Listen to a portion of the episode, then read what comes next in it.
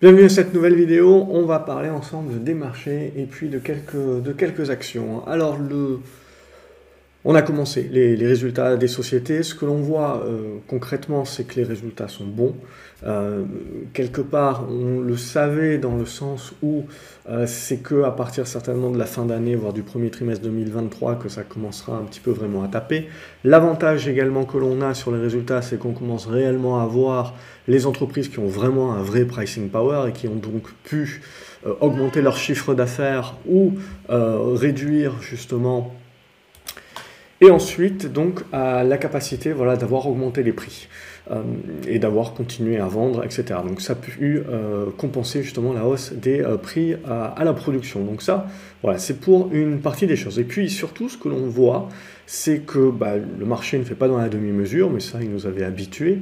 Et globalement, en fait, le marché surtout va sanctionner des résultats qui peuvent paraître bons, mais ils sanctionnent les prévisions. Il suffit que les prévisions soient un petit peu en dessous euh, des attentes pour que tout de suite on se fasse dérouiller à, deux chiffres. Euh, et on, le voit, donc c'est ça qui peut créer éventuellement de l'incompréhension de la part des investisseurs, mais il faut bien vous dire que très souvent les résultats même s'ils sont bons, étaient déjà intégrés, le marché est déjà en train de se projeter sur les 3 à 6 prochains mois. Donc on est déjà en train de se projeter sur la récession. C'était ce que je vous avais dit. Au moment où tout le monde parle de l'inflation, euh, globalement, ce qu'il faut, c'est euh, vraiment se tourner vers la suite, c'est-à-dire la récession. Est-ce qu'on aura un ralentissement économique ou on aura une récession dure et durable? Ça sera le seul débat euh, qui sera important d'ici quelques semaines et d'ici post-midterm. Pour moi, voilà, l'inflation, c'est important, mais pour moi, on a un pic, euh, un pic inflation, un pic de la Fed. Donc on est, euh, on est en plein là-dedans. Et d'ailleurs, aujourd'hui, euh, il y a des petites rumeurs de marché, comme quoi on aurait droit à 0,75% de hausse des taux de la Fed en novembre, mais ça, on s'y attendait. On devrait avoir 0,75% de hausse de la BCE la semaine prochaine, mais ce qui va être surtout très important, comme je vous dis, c'est le pivot. Et le pivot, c'est pas la baisse des taux. Le pivot, c'est en premier lieu le fait qu'on va s'autoriser à penser dans, dans, les milieux autorisés que justement, on peut éventuellement monter les taux moins vite que ce qu'on a prévu. C'est-à-dire que jusqu'à présent, les stats qui sortent, ce sont des stats, quand on regarde les stats avec un effet retardé, on se dit que l'économie US est suffisamment robuste pour encaisser des hausses de taux supplémentaires. C'est vrai, sauf que le marché, lui, il est déjà en train de se projeter dans trois mois. Et dans trois mois, il est déjà en train de se projeter que, euh, quand on regarde les statistiques plus avancées, on voit bien que tout est en train de ramer, et surtout le marché immobilier, et je rappelle, le marché immobilier dans les pays occidentaux, c'est 20 à 30% du PIB. Donc c'est pas rien, et donc si ça commence à caler, euh, forcément ça va bloquer. Alors pour l'instant ça commence à caler au niveau juste des transactions, on a des baisses de prix évidemment, mais euh, on n'a pas encore des gens aujourd'hui, quand vous avez euh, acheté votre baraque euh, juste avant le, Covid, éventuellement vous avez profité, ou pendant le Covid, vous avez profité de taux bas, ben, vous n'avez pas intérêt aujourd'hui à vendre votre maison pour acheter autre chose, même si c'est moins cher, parce que du coup, euh, vous devrez éventuellement le, le delta, puisqu'en règle générale, on veut toujours quand même acheter un petit peu plus grand. Le delta vous obligera à reprendre un crédit, si vous n'avez pas fini de payer le crédit évidemment, euh, et ce crédit-là, il est à 6 ou 7%. Donc forcément, on se retrouve avec une espèce de avec une espèce justement d'encéphalogramme plat, dans le sens justement où, ben, ma foi, euh, il y a des personnes qui vont être pris un petit peu à la gorge, ces personnes-là vendent, et donc on a des baisses de prix, mais il ne faut pas s'attendre non plus tout de suite à un raz-de-marée, parce qu'on a beaucoup de personnes qui vont tout simplement rester dans leur domicile. Même s'ils ont envie de changer, ils vont rester un petit peu plus longtemps dans le domicile actuel euh, parce que bah, tout simplement parce qu'ils sont en train d'avoir euh, d'avoir des crédits qui sont à taux bas et donc il n'y a aucun intérêt aujourd'hui à changer. Donc euh, voilà un petit peu les, les, les, éléments pour moi qui sont importants. C'est donc bien de se dire que je continue à le dire, l'inflation pour moi c'est du passé. Alors elle va baisser. Évidemment, le marché peut rejouer à se faire peur, etc., dans le sens où ben, ça passe pas assez vite, etc. Mais c'est une question de temps. Et pour moi, ce qui était le, primordial et le plus important, c'est de voir que globalement, le marché encaisse actuellement. Et donc quand le marché il encaisse, c'est bien de se dire qu'en fait il, il, commence à avoir globalement tout intégré. La seule chose que le marché n'a potentiellement pas intégré, c'est une récession dure. Mais ça, on ne peut pas réellement l'apprivoiser, on ne peut pas réellement encore le, se, se l'approprier très certainement pas avant la fin de l'année. Donc il y a peut-être une fenêtre euh, de tir globalement. Mais voilà, il y a les résultats. Et la semaine prochaine, donc on se tape la BCE. Pour moi, c'est surtout le discours qui sera le plus important. Euh, parce que pour moi, c'est pareil, les banques centrales, globalement, oui, elles vont continuer de monter les taux, mais maintenant tout est intégré sur les marchés. La question du marché, c'est est-ce qu'elles vont monter les taux plus que ce qu'elles ont prévu? Et il suffit qu'on commence à dire, à murmurer comme un petit peu aujourd'hui, que bah, peut-être qu'on va les monter un petit peu moins ou un petit peu plus, euh, de manière un petit peu plus lente pour se donner justement du temps.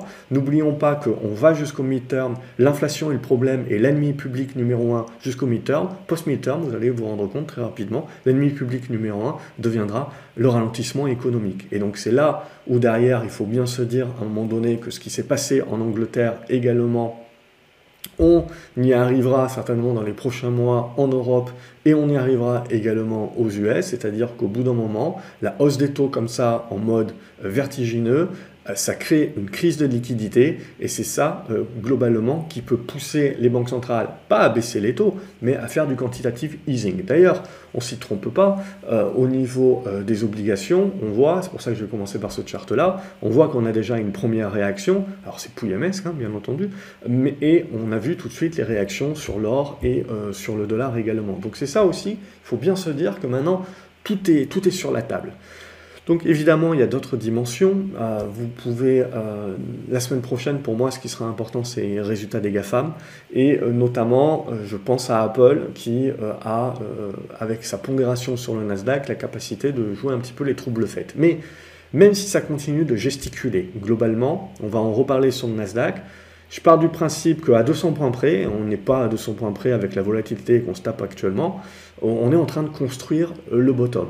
De toute façon, c'est clair et net. Si c'est pas le, bottom qu'on est en train de construire et qu'on commence à percer euh, par le bas les supports, ben on part en mode capitulation. Ce qui change rien pour moi à l'affaire, c'est-à-dire qu'on construise le bottom maintenant ou qu'on parte en capitulation, on est et on rentre pour moi dans une fenêtre, euh, dans une fenêtre où quelqu'un qui anticipe, un investisseur, hein, je ne dis pas qu'il faut faire en ligne, etc., mais on va rentrer dans une, fourchette justement qui va, qui va devenir, à, mon sens, intéressante, justement pour jouer une nouvelle fois le coup du pivot de la Fed, mais le pivot dans le sens voilà, où en gros, pic inflation et pic de, de taux de la Fed, voilà, ça c'est déjà acté. Et petit à petit, donc, on va se concentrer sur la récession. Et petit à petit, on va voir l'économie se dégrader. La question, ça va être, la question à un million, ça sera, est-ce qu'on va se dégrader un peu euh, pendant pas longtemps? Est-ce qu'on va se dégrader euh, beaucoup euh, et très fortement?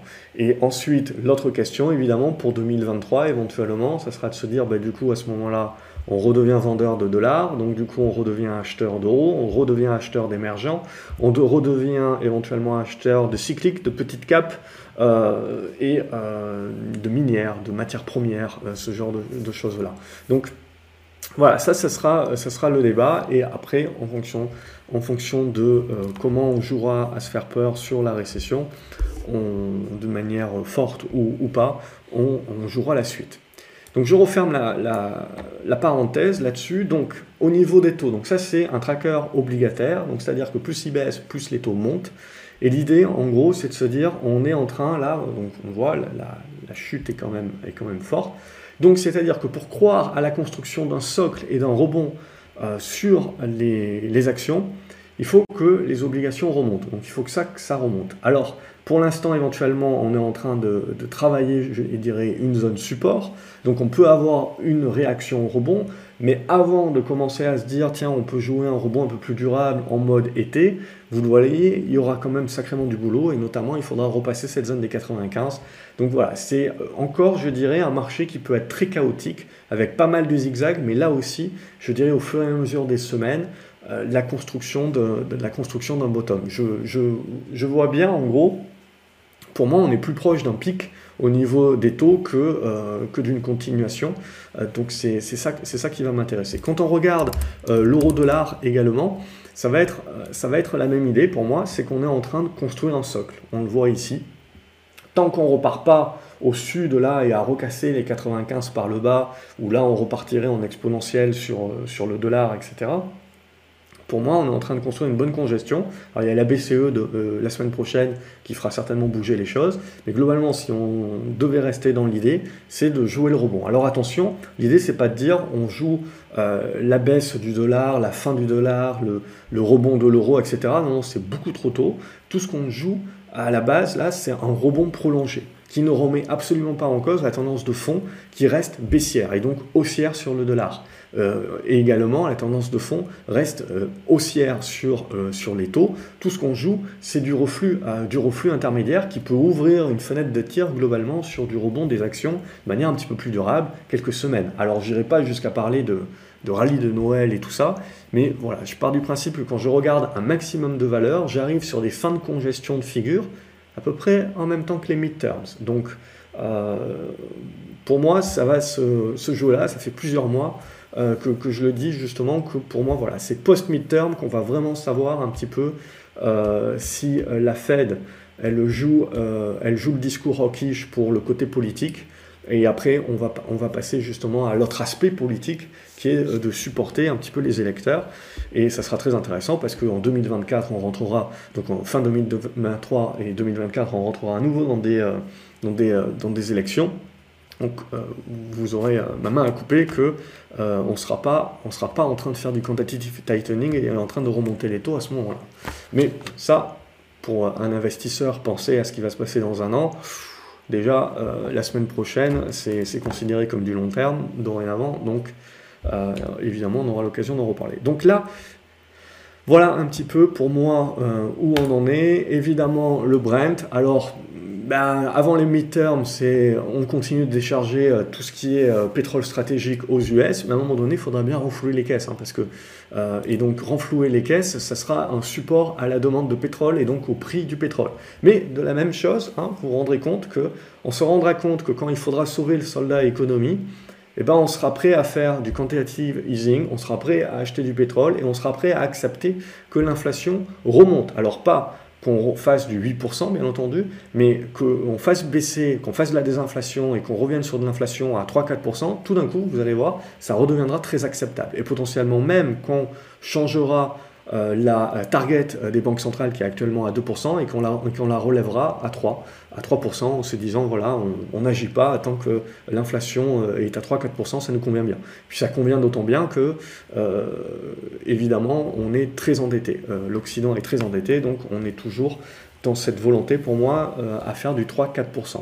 Ne pas sous-estimer également que si la Fed casse quelque chose, et donc qu'on part dans des récessions plus dures, à un moment donné, au-delà des inflations, on reparlera déflation. Mais pour moi, euh, ça sera quelque chose qui sera très court terme et je vous renvoie aux vidéos que j'ai faites sur la fin de la Seconde Guerre mondiale où on a eu des années d'inflation évidemment à 45, 46 et 47 on a connu euh, une année de déflation.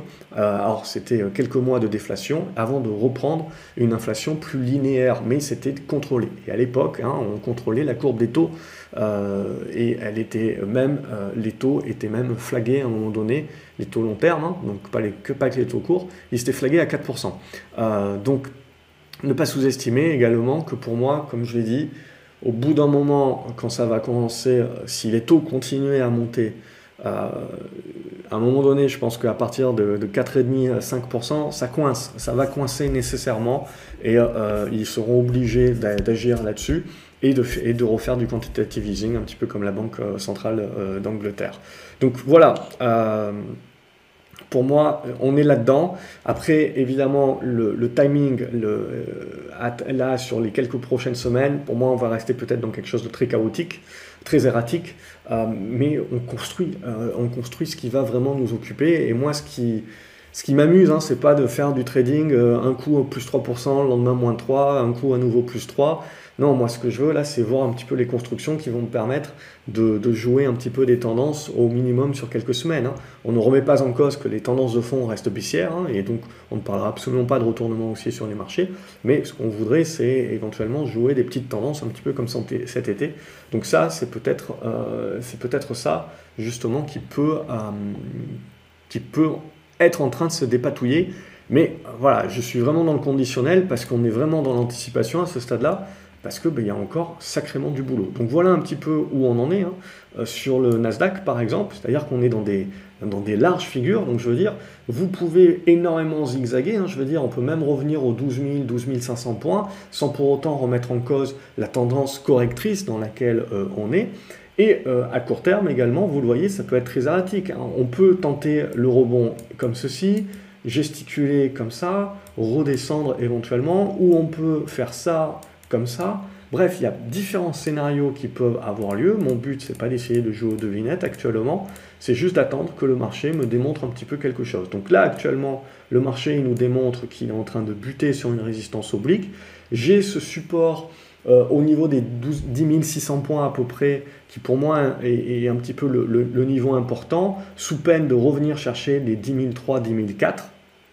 Mais euh, voilà, pour moi, ce que je veux voir, c'est qu'on reste un petit peu dans cette zone-là. J'attends fébrilement un petit peu les résultats des GAFAM.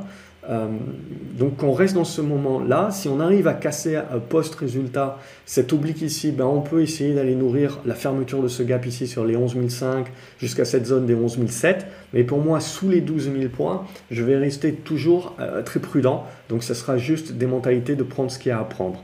Et donc à contraire, évidemment, si on commence à enfoncer les, les 11 000 points, on ira refermer le gap des, des 10 008, 10 007. Et euh, il y aura cette zone là, si on lâche les 10 où on peut repartir en mode oh mon dieu, on va tous mourir. Et à ce moment-là, j'ai la zone des 10 003, 10 Pour moi, euh, je serais acheteur de cette zone-là en pure anticipation, mais si on devait y retourner, euh, je, serais, je serais une nouvelle fois acheteur. Dans tous les cas, voilà, on comprend bien qu'il va nous falloir encore pas mal de chandeliers et pas mal de séances pour commencer à y voir plus clair des congestions qui nous permettront dont l'issue nous permettra ensuite de valider certainement une tendance un petit peu plus mature pour novembre-décembre.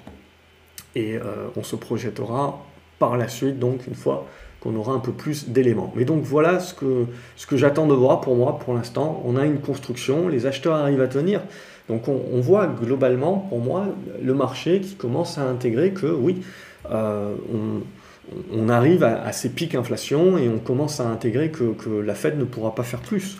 Donc même si l'économie est résiliente, etc., ben la Fed va faire ce qu'elle a prévu, c'est-à-dire 0,75 en novembre et 0,5 euh, potentiellement en décembre. Et après, évidemment, on peut toujours avoir du rebond en mode Ah, ils vont faire que 0,25 en décembre.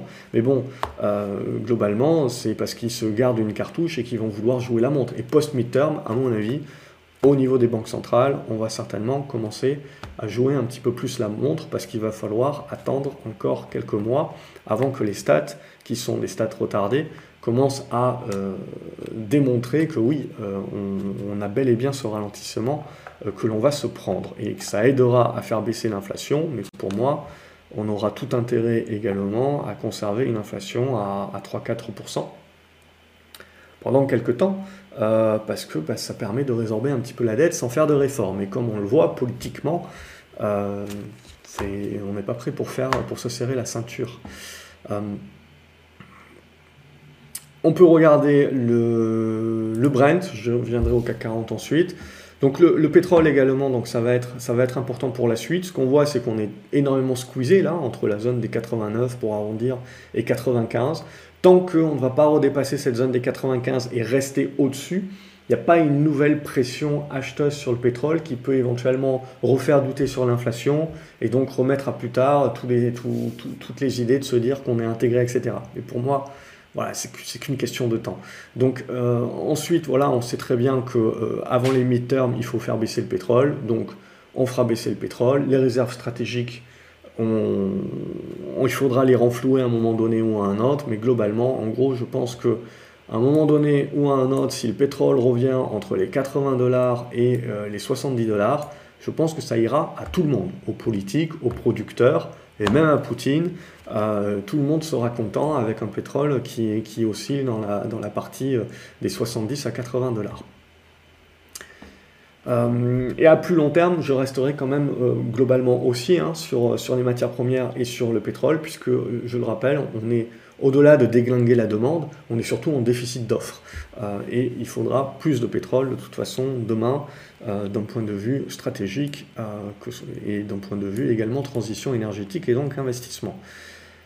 On peut regarder également d'autres matières premières, on peut regarder l'or, et donc l'or, c'est un petit peu la même chose. Alors on a réagi un petit peu au fait que oui, le pivot, machin bidule, ok, ça permet de sauvegarder un petit peu le support, même s'il faudrait euh, que, je le retrace un petit peu. Mais globalement, vous voyez, ça ne va pas changer la donne en, deux séances. Donc pour moi, on reste toujours dans les configurations euh, de fonds qui sont baissières, donc il n'y a, pas, a pas plus à se dire que ça. Euh, et on, patiente, on attend, on a des débuts de réaction, mais c'est pas suffisant. Il faudra revenir au-dessus des 1680 dollars, ensuite au-dessus des 1730 dollars, et là on commencera à avoir des congestions où on commence à se dire tiens, on commence à anticiper que quand les banques centrales vont commencer à relancer du quantitative easing, easing pardon, évidemment elles diront que c'est temporaire, puis ça sera transitoire. C'est là où l'or peut retrouver un petit peu des couleurs. Mais pour l'instant, on continue à l'y appuyer sur la tête, même chose pour l'argent, on continue à appuyer sur la tête, le pivot est à 21 dollars, tant qu'on est en dessous, euh, on gesticule dans, cette zone-là, euh, à ce stade-là. Pour moi, ça reste euh, des choses qui seront très intéressantes sur 2023, certainement, mais voilà, il faut laisser le temps au temps, on a besoin un petit peu de, de construire. Et le CAC 40, pour finir, je pense que je n'ai pas oublié autre chose. Euh, on se retrouve à peu près dans, le même côté de, congestion ici, donc en attente. C'est-à-dire qu'on a une bonne zone euh, de support ici aux alentours des 5900 points, 5870, une bonne zone de résistance là, dans cette zone des 6140, et en gros, au milieu, on est en train de gesticuler, de congestionner. Et ma foi, bah, c'est pas mal. Euh, parce que là, évidemment, si on fait un truc comme ça, là, euh, bah, évidemment, ça c'est pas Jojo et on reviendra chercher la zone des 5006, voire on reparlera capitulation, etc. Mais pour l'instant, c'est pas ce qu'on est en train de, jouer. Alors le luxe quand même patine un petit peu, on verra, et c'est une question de pondération. Mais pour l'instant, on arrive à tenir. Donc éventuellement, on peut là aussi avoir une fenêtre de tir, sans pour autant parler retournement haussier du marché.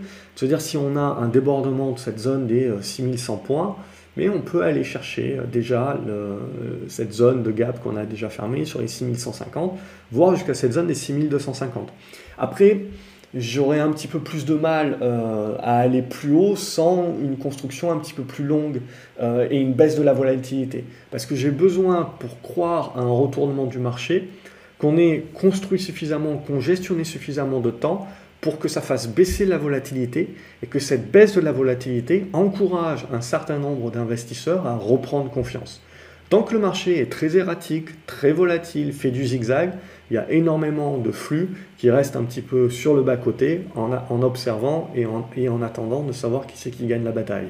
Euh, donc c'est ça, réellement, c'est là-dedans qu'on est actuellement, un petit peu euh, en, train de, patienter, justement, d'avoir quelques indications futures pour entrer avec un peu plus de moindre risque. On va regarder quelques, actions. Alors en spéculatif, vous avez AB qui pour moi est dans une zone de congestion. Si on a la rupture par le haut, ça peut créer la spéculation vers la zone des 9 euros, 9,50 euros. Il faudra une news, bien entendu, et plus si affinité.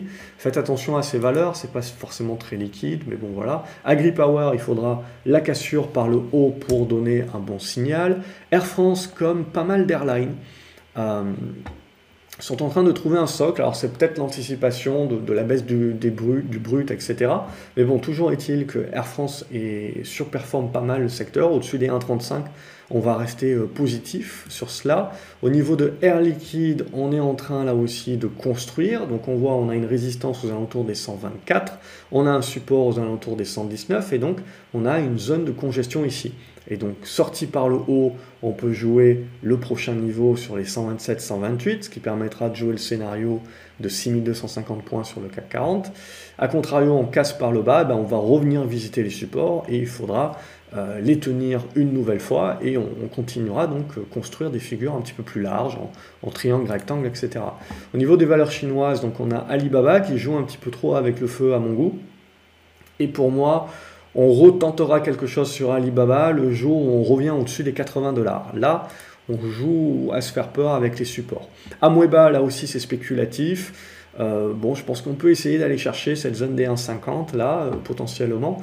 Euh, pour l'instant, donc ça gesticule pas mal, c'est assez binaire comme titre, mais il y a, des bons volumes, donc il y, a, il y, a, de l'attrait, mais ça reste évidemment spéculatif. Amundi également, comme Air Liquide, comme pas mal de valeurs du CAC 40, on a trouvé le bottom pour l'instant, un bottom intermédiaire. On revient au-dessus de supports importants, donc tant qu'on les tient, on essaye éventuellement de jouer la seconde vague. Et la seconde vague, ça peut nous amener vers la zone des 47 euros. Là aussi, on parle de rebond prolongé, on ne parle pas de retournement encore. Ça aura besoin de recongestionner un petit peu plus longtemps, de faire baisser la volatilité, et là on pourra faire rentrer des volumes certainement un petit peu plus euh, importants euh, pour prolonger les rebonds. Apple, alors là, c'est la même chose. Apple, là, on le voit, est en train de, donner un petit peu du souffle au marché. Mais la semaine prochaine, on a quand même BCE, on a un résultat des GAFAM, on a également des stats inflation. Donc la semaine prochaine, c'est quand même une grosse semaine euh, et surtout quand vous avez euh, des actions comme ça, une poignée d'actions qui ont des grosses pondérations sur les indices, ben, ça peut rajouter à la volatilité et, au côté erratique des, cotations. Et surtout, Apple, il ne faut pas négliger le fait qu'on reste dans une tendance qui est dégradée sous les 150 dollars. Donc oui, on peut jouer euh, les troubles faits en effet et tenter de lancer une poussée vers la zone des 147-148, ce qui peut nous faire croire que le Nasdaq est dans la capacité voilà, de revenir au-dessus des 11 et d'aller chercher peut-être 11 mais ça tout dépendra ensuite des résultats. Et là, pour moi, sous les 150 dollars, je ne mets pas ma main à couper euh, et, je, resterai avec un biais très prudent euh, à, ce, stade-là. Et, de la même façon que voilà, Apple, dans tous les cas, on est très neutre. On est dans une structure très neutre, très large, en effet, mais mais très très neutre. Euh, je n'ai pas de biais positif. ArcelorMittal et les cycliques, hein, pas mal de cycliques, étaient pas mal revenus déjà, on en avait déjà parlé ici, et donc cette semaine on a bien validé et on est en train de casser par le haut. Alors on peut certainement aller prolonger vers la zone des 24-25 euros, puis on aura certainement la conso, et donc c'est ça qu'il faudra regarder, c'est la capacité de tenir cette zone des 22 euros dorénavant, et donc de euh, congestionner cette zone-là. Mais même chose que sur tous les titres, on est dans du rebond prolongé et ce n'est que la sortie de la congestion qui pourra nous dire on relance la tendance baissière, on se, refait peur sur la récession dure, euh, ou on casse par le haut et à ce moment-là, on joue le côté quantitative easing, donc c'est-à-dire euh, les banques centrales qui reviennent en support, etc. Et donc du coup, la relance du cycle. N'oubliez jamais que le marché anticipe à l'avance la fin du cycle euh, et il anticipera à l'avance le renouveau du cycle. Euh, ASM international, on a là aussi des, bons rebonds, hein, des bonnes réactions, on le voit, donc dans ce biseau descendant, on est revenu tripatouiller un petit peu sur le bas, on a une grosse réaction suite au stade CPI, ce qui me fait dire que voilà, euh, le CPI de la semaine dernière, avec la réaction qu'on a eue, euh, c'est pas négligeable et c'est pour ça qu'au-dessus des 10 600 points sur le Nasdaq, pour moi, on a toujours cet effet où, pour moi, ce que le marché nous a murmuré euh, à, l'oreille des investisseurs, c'est justement le fait que, tiens, on joue le pic. On joue le pic inflation, on joue que c'est intégré. Donc tant qu'on reste au-dessus de ces niveaux-là, on joue le fait que le marché joue que pour lui c'est du passé, il intègre et il essaye de se concentrer sur, euh, sur la suite. Donc même chose sur, euh, sur ASM International. Bon, elle surperforme également son secteur. Hein. On est en train de revenir sur une zone de résistance. Donc là aussi, voilà, congestion. Vous recassez par le bas, bon, ben, on repart pour le côté erratique, on ne sait pas, on, on doute, etc on casse par le haut, là on commence à vouloir acter une meilleure forme, mais pas encore de quoi parler de retournement pour moi tant qu'on sera en dessous des 300 euros. Donc voilà, il faut également savoir raison garder. Pour l'instant, on reste dans des rebonds parce qu'on est dans des figures qui sont très larges, mais en gros, si on prend du recul et qu'on réfléchit à moyen terme, c'est neutre. C'est très très neutre, très erratique. On a Athos qui a, qui a réagi, alors certainement, on en a discuté sur l'académie, certainement, euh, comme sur Orpea, une volonté un petit peu de, racheter quelques VAD, etc. De toute façon, bon, c'est une journée 3 sorcières, mais les volumes sont quand même très importants.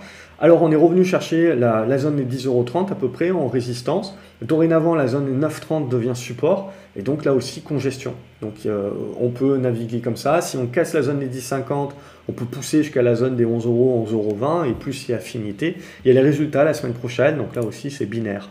Euh, vous avez Believe aussi, pour moi, on a un bon retournement qui est en train de se mettre en place au-dessus des 8,40€. Ça reste des petites valeurs, donc c'est assez volatile, mais c'est plutôt pas mal. CGG également, j'ai bien apprécié cette semaine, la, bonne réaction ici, avec la cassure. Le pullback aujourd'hui sur l'ancienne oblique, donc, et on relance. Là aussi, il faut faire la différence entre rebond prolongé et retournement. On est en rebond prolongé qui peut nous apporter vers la zone des 85-86 centimes d'euros, mais tant qu'on ne va pas dépasser cette zone-là, on ne peut pas parler encore de retournement.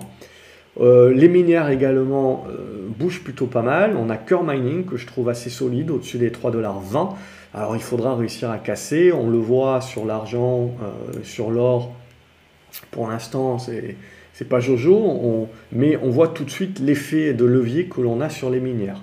Donc la, la vraie libération, c'est vraiment sur un débordement des 4 dollars, sinon on continue de construire, mais pour moi, on a réveillé les minières et donc elles doivent revenir dans les watchlists euh, en observation parce que ça peut être un secteur qui peut être joué. J'avais dit la fin d'année, donc euh, on, va, on, va y arriver. Euh, Eramé, pour moi, voilà, c'est pour du rebond technique à ce stade-là. Hein, éventuellement revenir sur la zone des 70 euros, mais ça aura besoin de, de, pas mal de maturité. Ça aussi, ça redeviendra à la mode, mais pas encore tout de suite, mais il faut se garder ça. Euh, Harmony, c'est la même chose que pour Core Mining. Pour moi, on a une congestion. Éventuellement, on se prépare pour sortir d'ores et déjà. Mais pour moi, même chose, c'est des choses derrière où il ne faut pas trop se précipiter parce que ça aura nécessairement besoin de construire. Alors, c'est des titres qui peuvent vous faire un truc comme ça, puis euh, lentement retracer comme ça, et, en gros, ça peut encore durer la construction quelques, quelques mois. Mais euh, du coup, là, l'attrait est revenu. Ce qui va m'intéresser sur Momo, c'est que alors, je trouvais la tendance qui était très bien, évidemment, ici, hein, là, beaucoup moins bien. Donc on est sur le support. Donc en gros, hop, cette zone des 4,70$, va falloir la repasser assez rapidement. Sinon, le risque, évidemment, c'est qu'on commence à, effriter le support. Et là, euh, je solderai ma position. Au niveau du luxe sur le CAC 40, il ne faut pas négliger. On tient quand même très bien, alors surtout Hermès. Euh, pour l'instant, c'est donc toujours très propre. Après, voilà, euh, le luxe peut être supporté comme le pétrole par le fait que la Chine réouvre, etc. Mais les, stats, euh, ne pas oublier que la stat de croissance a été repoussée, donc on se doute qu'elle n'était pas suffisamment bonne pour le Congrès chinois. Donc voilà, on est quand même sur, sur une croissance chinoise qui va ramer. Euh, alors on peut toujours dire c'est la faute du zéro Covid, etc. Moi je pense pas que. Donc euh, aujourd'hui, voilà, je pense que l'avantage quelque part pour l'inflation, c'est que la Chine n'est plus la même locomotive que par le passé. Fort heureusement, ça ne rajoute pas donc au, au biais inflationniste. Mais du coup, le luxe, il va falloir regarder avec beaucoup d'attention. Alors, graphiquement parlant, Hermès, ça reste quand même plutôt propre, mais on se méfie parce que je pense que ça peut prendre qu'une ou deux séances de repasser sous les 1200 euros et là, tout de suite, on redégrade. Euh, et le CAC 40 aura beaucoup plus de mal. Emeris également se comporte très bien, ça continue d'être très puissant, hein. le mouvement est très fort. Donc pour moi, sur repli, euh, ça s'achète éventuellement sur la zone des 34 euros, etc. Euh, ça reste une action à, se garder dans les bonnes tendances. On a pas mal de petits dossiers qui s'étaient fait massacrer, qui font des rebonds au prorata. Pour autant, voilà, là aussi, il ne faut pas croire que ça va remonter en flèche. Ça aura certainement besoin de construction et de congestion euh, pour, euh, pour cet hiver. LVMH, on voit un petit peu moins joli que Hermès, et donc tant qu'on reste tous les 650, bah, pas trop de relais pour le CAC 40, vous voyez, donc euh, c'est plutôt, plutôt très neutre. Marathon Digital, ça j'utilise toujours ça pour la, spéculation US, donc pour l'instant c'est toujours très neutre dans la figure. Si on arrive à faire des trucs comme ça, bah, c'est là où on joue un petit peu les petites capes US en mode, en mode spécu. Si ça repart au sud, évidemment, je ne ferai pas un dessin, on remettra tout ça plus tard. Nanobiotics, ça continue de congestionner dans ce triangle ici. Il faudra casser par le haut, hein, les 4,30€ pour avoir un signal. Au niveau de NeoN, c'est dans un biseau descendant. Je veux dire, même si ça devait casser par le haut et vous créer, la, et vous créez un petit rebond, Pour moi, sous les 37 euros, il n'y a pas de retournement de marché. Novacid, ça fait pas trop grand chose à ce stade-là. On s'y intéresse sur un débordement des 97 centimes de dollars, d'euros, pardon. Euh, ça c'est en dollars. Pour l'instant, on tient le support. Il euh, faut la laisser maturer encore. C'est des petites valeurs. 87 hein. 000 titres échangés sur une journée, c'est que dalle. Euh, donc, c'est vraiment un débordement des 1,12, 1,13 là qui pourrait un petit peu lâcher les chevaux ça reste, ça reste une biotech. Euh, PayPal, même chose, hein, on voit. Donc les résultats, je pense qu'ils sont la semaine prochaine, je ne sais plus. Euh, euh, pour moi, ça reste quand même un petit peu dégradé ou très neutre. Donc il faudra déborder les 88 dollars et les 92 pour vraiment se dire, tiens voilà, on a énormément de, valeurs, de, grosses valeurs de, de, croissance qui commencent à se retourner. Donc voilà, sur le Nasdaq, on peut vraiment jouer une jambe haussière. Là, hmm, je suis un petit peu entre deux. Renault, ça continue de très bien se comporter, c'est positif, pas, de plus, à dire. Euh, ah, touk touk touk touk touk. Euh, Rain Metal, donc euh, ça c'est de la défense. Donc pour l'instant, on est en train de graviter sur la, la, zone, de, la zone de support, la zone de, résistance ici. Euh, si on arrive à déborder et à déborder cette zone des 170, bon ben je vous fais pas un dessin, c'est que on a une escalade sur la guerre, donc ça sera moins jojo sur le reste, mais pour l'instant, ça rame. Donc c'est comme, euh, comme sur le terrain. Euh, Ruby, Ruby, Ruby, ça tient un petit peu le support, il faut congestionner dans cette zone-là, il y a encore beaucoup de boulot avant de parler de retournement. Sanofi, pareil, il y a du rebond à jouer. Donc on a eu un bon rebond ici, on a une bonne congestion ici, donc sur la cassure des 83 euros, on peut éventuellement jouer la fin de cycle et donc les, les pharma.